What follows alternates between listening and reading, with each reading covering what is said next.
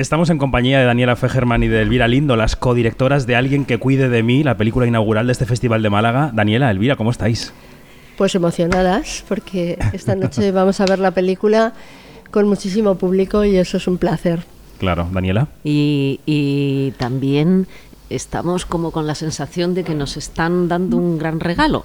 ¿Sabes? De que- Abrir Málaga es un gran regalo. Claro, Sí. es un gran regalo, es, es, es un privilegio, es vivir lo bonito que tiene el festival, ¿sabes? Ver al público del festival llenando una sala y, y eso que nos llevamos. Claro que sí. Eh, siempre me pregunto cuando una película la firman dos directores, dos directoras, un director o una directora, ¿cómo se codirige? Porque es un rodaje es una, es una toma de decisiones constante. Tú lo sabías desde hace mucho tiempo y tú lo has comprobado en tus carnes en este rodaje. ¿Cómo se codirige? ¿Se reparten las tareas? ¿Se asumen división de, mm, eh, no sé, de, de- de sectores? Tú vas a estar con los actores en esta escena, yo voy a estar pendiente de la técnica. Cada uno eh, su- o cada una eh, elige la manera en que afronta un trabajo en común, ¿no? Yo creo que en esta ocasión decidimos que todo lo consultábamos. Entonces no hay re- reparto de No hay tareas. reparto de tareas. Es verdad que preparamos mucho juntas, o sea, desde el guion, ¿no? desde que empezamos a pensar en la película, eh, y hubo que tomar muchas decisiones que afectaban ya la forma que iba a tomar la película, cómo íbamos a contar esta historia en imágenes. eh, y ser dos, eh, en este caso por lo menos, yo creo que ha ayudado a que pensáramos mejor y con más profundidad en, en- el sentido de cada una de las decisiones, de si vamos a usar el blanco y negro, de si vamos a eh, llevar las canciones por un lado por otro. Y, y- y luego en el set, es verdad que no te- tal y como llegamos al rodaje, no tenía sentido decir, ahora tú vas a... No, de- terminaba una toma, nos mirábamos. Sí, estaba, bueno, ¿qué una- tal ha quedado? ¿Ha quedado bien? o, o- o tal vez aquí hay que ajustar un poco más. Y entonces contábamos con unos, un elenco espléndido. Y, y bueno, luego había ajustes en el momento de la interpretación. Pero estuvimos ajustando el guion todo el tiempo. En el para montaje que, también. Para Claro. que fuera más expresivo, para que fuera más natural, para que fuera más bonito muchas veces, o sea que eso lo hicimos hasta el- hasta la última, hasta el montaje, todo. Mm. ¿Cómo ha sido tu proceso de desembarco en el cine, Elvira? Porque hablabas en la rueda de prensa de un, eh, de un, de un debut a los 60 años, ¿no?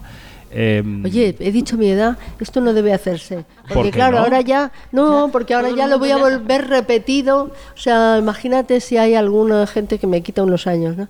Esto, yo me acuerdo que fui al Festival de Miami, al Festival Latino de Miami con otra película, Sí. con La vida inesperada, ¿no? Y salgo ahí, ¿sabes? A- con mi micrófono a presentar la película y dije entonces, porque yo a mis 55 años y tal, me riñeron un montón los americanos, me dijeron... Lo llevan fatal ellos, claro, lo de lo No, fatal. no, bueno, no que lo lleven fatal, sino que no lo ponen ni en las solapas de los libros, porque dicen, no, cada persona tiene, en- de alguna manera está bien. Bueno, por cada el persona que tiene tú la edad que tiene. sí. No, bueno, da igual, me he perdido con esto de la edad, se me ha ido la olla. ¿Que, que ¿Por qué ahora y que cómo ha sido el proceso de llegar al cine? Ah, Es decir, vale. ¿Cómo empezó Pues y cómo, cómo derivó en Daniela y en la película? Bueno, yo eh, la verdad es que tengo decisiones sorprendentes, no para los demás, sino para mí misma. O sea, eh, no hace, si me dices esto hace cuatro años, te digo, pues no, no me voy a meter en esto. Pero fue de una forma natural, que nos fuimos implicando tanto, tanto, que, que me insistió Daniela en que estuviera con ella. Y no me digas que no es bonito que en el Festival de Málaga tengáis una directora debutante Bueno, por a esa edad que no vas a volver a decir. Esa pero edad maravillosa. Que no vamos a volver a decir. ¿Y tú cómo recibiste esta llegada de Elvira Lindo al panorama cinematográfico desde el punto de vista de la dirección? Porque desde el punto de vista del guion ya había estado, ¿no? Em, ¿Cómo es el proceso de ser acompañada en una codirección por una persona que no había dirigido antes, pero que tiene la intuición de haber hecho guion y de haber concebido la historia?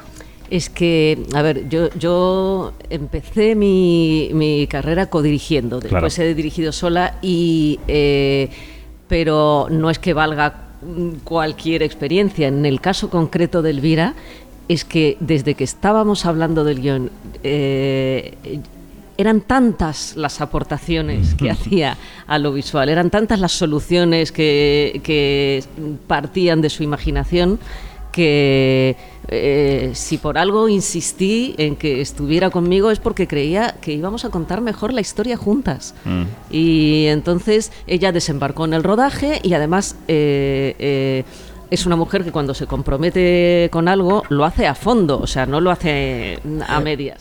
Y entonces ella en la preparación eh, Se zambulló. se metió de cabeza, mm, perdió el resto de su vida y, y, eh, o la, la aparcó y en el rodaje se hizo un lugar en, en- en el digamos en el conglomerado de oficios que hay en Que es el- muy que difícil, muy porque es difícil. como una especie de hormiguero, ¿no? pues o sea ella en una semana ya lo tenía Claro, pero al principio eran muchas ¿Cómo lo viviste preguntas, tú, eran muchas, bueno, pues al principio muchas preguntas. ¿Y este? ¿Y quién es? ¿Y estos? ¿Y estos se conocen? Porque no solamente tienes que conocer el terreno, digamos, técnico, sino el terreno psicológico. O Claro. sea, es todos estos, o sea... ¿Quién se lleva bien con quién? ¿Quiénes son? Exactamente, hay una cosa Claro, de estos han saber... trabajado juntos estos Exacto. también Sí, sí, sí, yo le preguntaba todo, todo, todo, para hacerme una composición Claro. de, de lugar, ¿no? Imagino que no, no tiene nada que ver, pero el profesor que se enfrenta a una clase eh, de 40 niños que eran antes, ahora espero que sean menos, pero Bueno. eh, quiero decir que, es, que conocer, digamos, el carácter, la disposición, mejor, peor, de las personas ayuda mucho.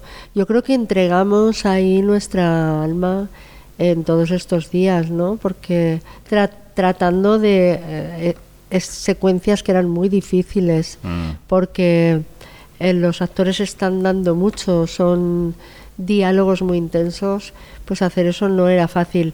No sé cómo será rodar una película de acción, pero una película que habla de lo que hay dentro de las personas es complicado. ¿no? Mm. Y utilizáis como vehículo al, al- al mundo actoral, a las actrices particularmente, ¿qué tienen las actrices y qué tiene la relación familiar entre actrices para ser vehículo del drama, en este caso, del, del, del drama o de la, o la de la, de la dramedia, que sería esta película, ¿no? que está en la- Sí, entre, entre una sí. cosa y otra? Pues has dicho bien vehículo, porque cuando Elvira se planteó la historia, eh, pensó que estas tres mujeres tuvieran un mismo oficio, ¿no? Y, y el oficio de, de la interpretación hace que tengan eh, una enorme vulnerabilidad, una enorme dependencia, digamos, del juicio externo. Es decir, que están siempre sometidas a la mirada de otros y también eh, que los pasos del tiempo en la vida se noten de una manera más acuciante. Sí. Eh, y a la vez eh, son personas con mucho ego y que tienen mucha necesidad y en- mucha necesidad de, de ser reconocidas y queridas y entonces este este eh, conglomerado ¿no? que, que conforma el, el carácter de una actriz o de un actor permitía que se dijeran que se expresaran conflictos con una crudeza, digamos, con una, de una manera muy evidente y que pudieran decir cosas que quizá, aunque pasan en todas las familias, Sí, pasan en todas las familias, pero Pero no ante el público gran parte. O sea, Claro. que aquí estamos hablando de tres mujeres que parte de tu vida está eh, juzgada constantemente por los ojos del público. A veces eh, juzgada para bien y otras veces a lo mejor estás siendo ah, ninguneado, te sientes ninguneada, ¿no? Entonces todas esas experiencias que viven estas tres mujeres, que viven todos los, también los hombres, pero las mujeres son más ah, dramáticas a veces porque te- están relacionadas con el paso de la edad, con el paso del tiempo y luego si, si tú precisamente en tu propia familia ves que hay eh, que está el éxito de, de aquella persona a la que tú quieres querer más, que es a tu hija, ¿no? De repente tú estás siendo ninguneado y a lo mejor tu hija está en la cresta de la ola. Pues son cosas que son difíciles, aunque parezca que una madre quiere a su hija por encima de todas las cosas, y lo es, pero también hay sentimientos de todo tipo, ¿no? Totalmente, totalmente. Hablando de actrices, hay un cameo de Elvira en la película.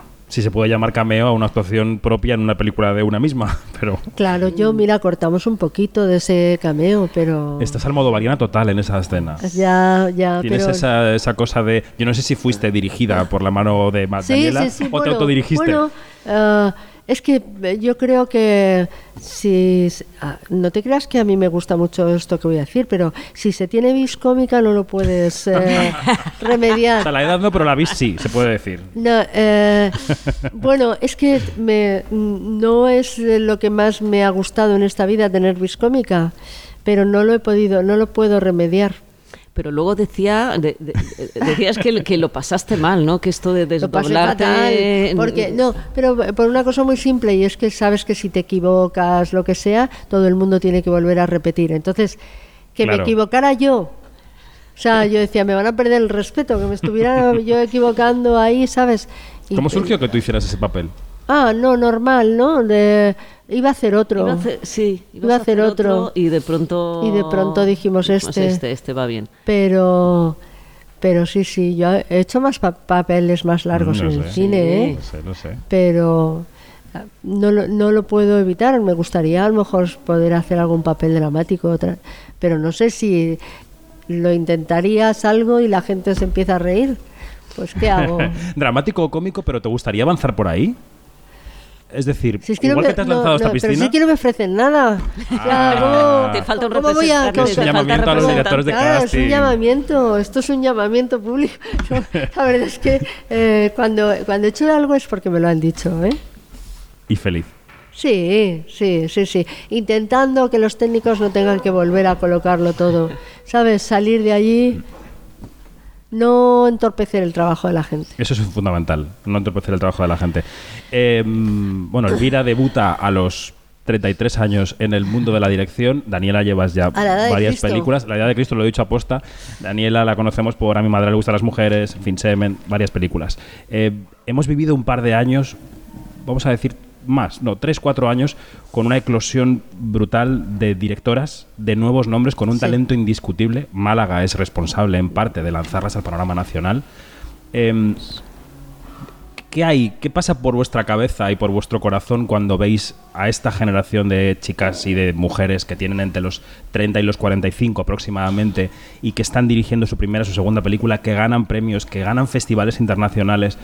¿Hay orgullo? ¿Hay sensación de que se hizo un trabajo hace años que ahora está dando frutos? Las dos cosas. ¿Qué pensáis? Las dos cosas. Sí, por un lado es una felicidad, o sea, verlo, ¿no? Y ver qué películas además tan distintas y qué sensibilidades están aportando. Y por otra, claro, eh, claro que piensas en, joder, cuando empezamos hace, yo qué sé, 20 años con la Asociación de Mujeres Cineastas Con reclamando, con CIMA, reclamando que hubiera más mujeres en la dirección, más mujeres en el guion, más mujeres en los otros ámbitos ¿no? del quehacer cinematográfico y ver que esto se convierte en una realidad, pues claro que, claro que enorgullece.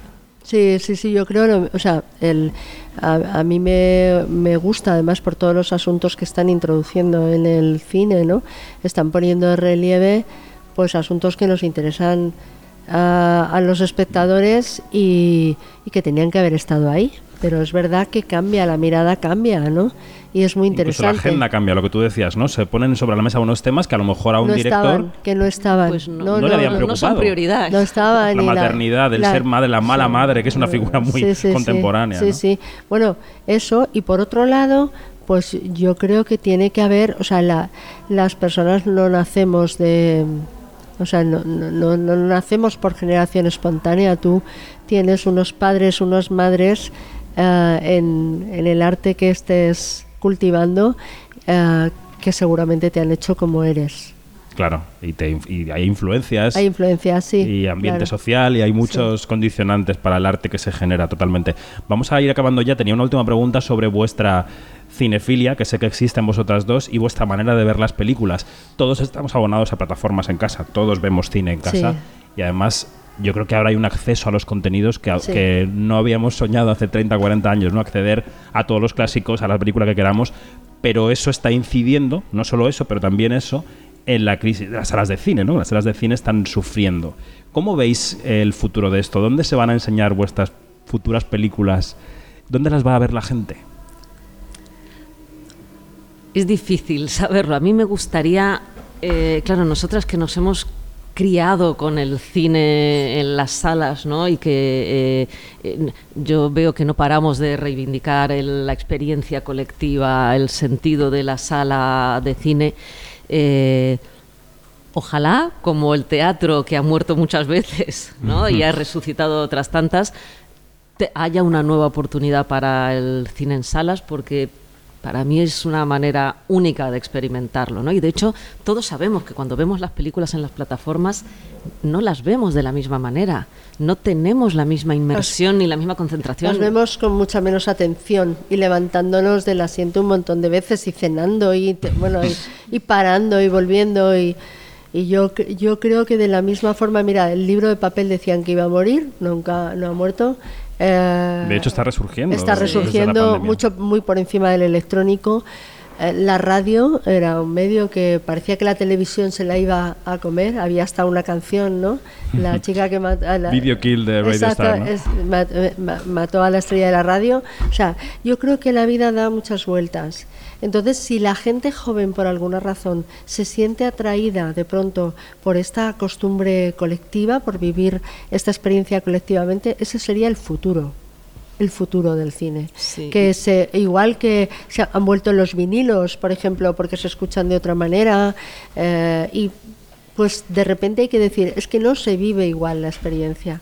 Entonces, eh, creo que de eso tienen que convencerse los jóvenes que están interesados en la cultura. Sí, y también interesados en los nuevos relatos, eh, porque claro, queremos llevar a la gente a las salas, pero no solo a ver la saga Marvel, queremos que vayan a las salas a ver estos nuevos relatos que se están introduciendo ¿no? en el panorama del cine español que son muy interesantes, que nos hablan de cosas muy cercanas, que nos hablan de nosotros y nosotras. Algunas salas están introduciendo luego coloquios que están muy bien, con lo cual sirven para hacer barrio también, para hacer eso que estamos tratando, una urdimbre social que es necesaria para que no nos deshumanicemos, que no estemos ahí todo el rato con pantallas. Pues en este contexto charlamos en la inauguración del Festival de Málaga con Daniela Fegerman y Elvira Lindo, codirectoras de Alguien que cuide de mí, que estará enseguida en salas. Gracias. Muchas gracias, a ti, hasta luego a vosotros.